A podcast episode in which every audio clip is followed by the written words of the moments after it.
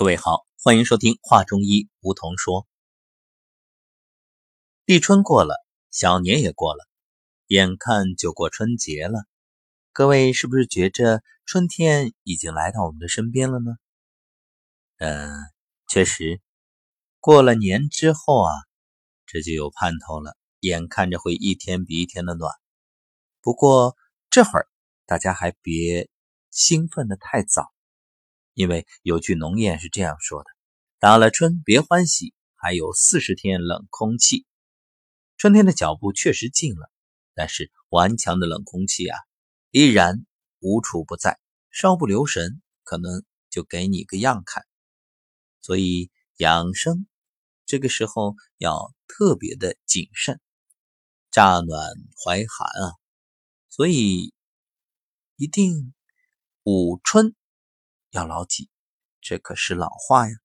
正所谓不听老人言，吃亏在眼前。那么今天我们就给各位朋友提一点建议：到底这午春该怎么捂？最要暖的是哪个部位？都说中医分阴阳，那么我们就分别从男性、女性来谈一谈，到底在这春天要。如何养护？先说男性啊，男性以阳气用事，阳气在体表发挥着防护作用。那么，问问各位，如果按人体来分阴阳的话，前胸后背哪为阴哪为阳呢？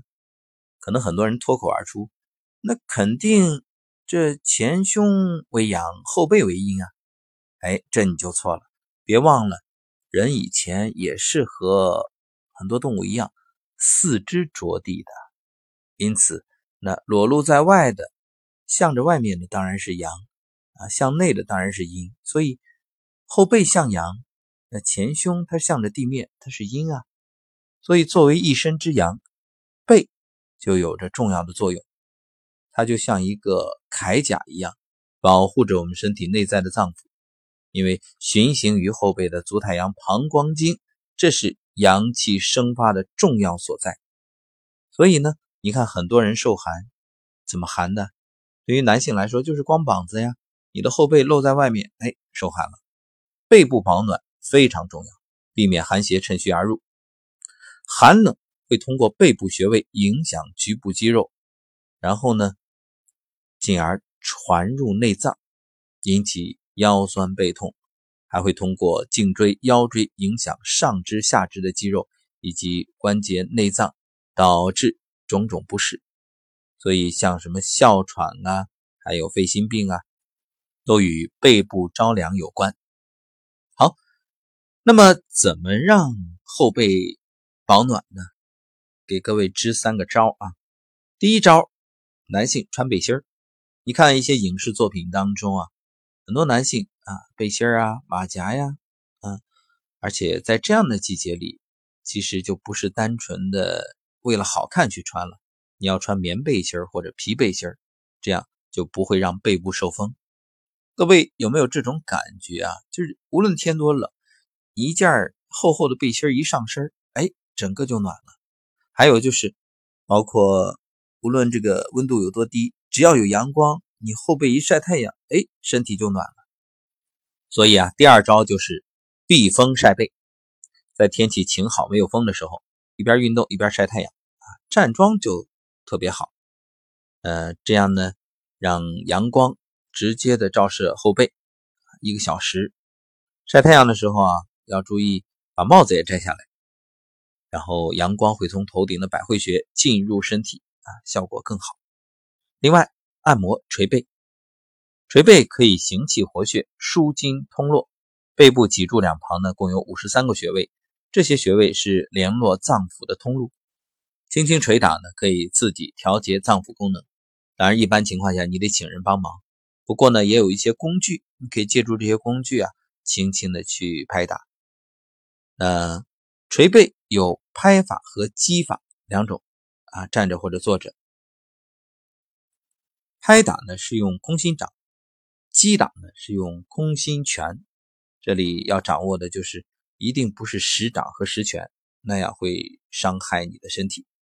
那捶背的时候啊，如果你是给别人捶，要沿着脊柱两侧进行，从上而下啊，或者呢从下向上，轻轻的拍，轻轻的扣，动作协调，节奏均匀，一定注意要轻，不要重。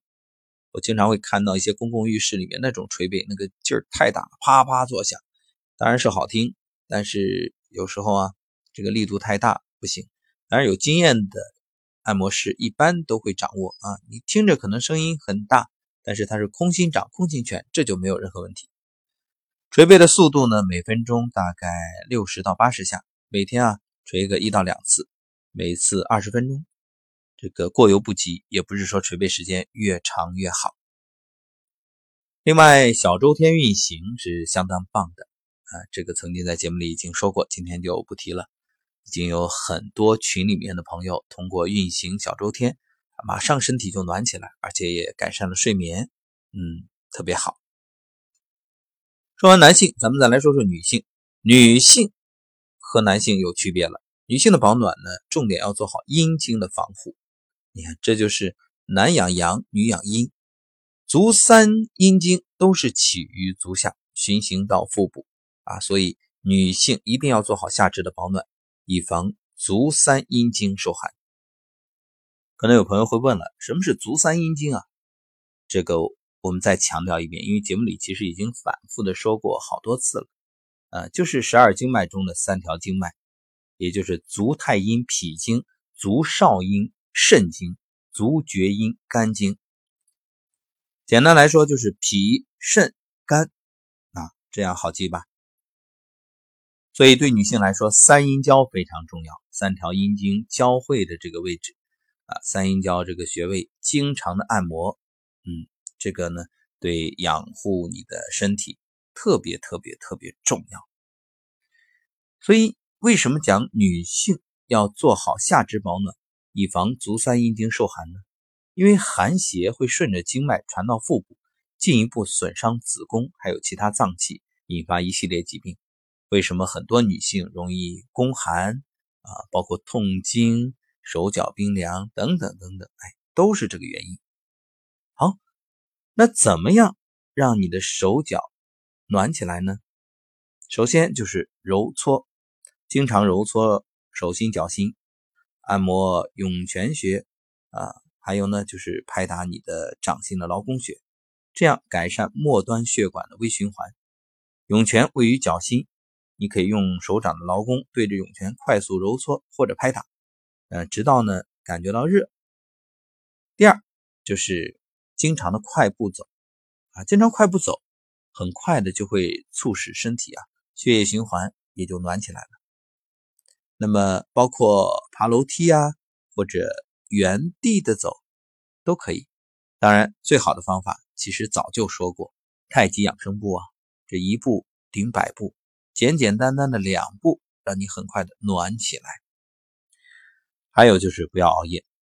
你看熬夜的人经常会有什么感觉？一到凌晨三四点，手脚冰凉，浑身发冷，脑子不听使唤，其实就是熬夜内耗气血，寒邪趁虚而入，入侵你的身体，经络堵塞。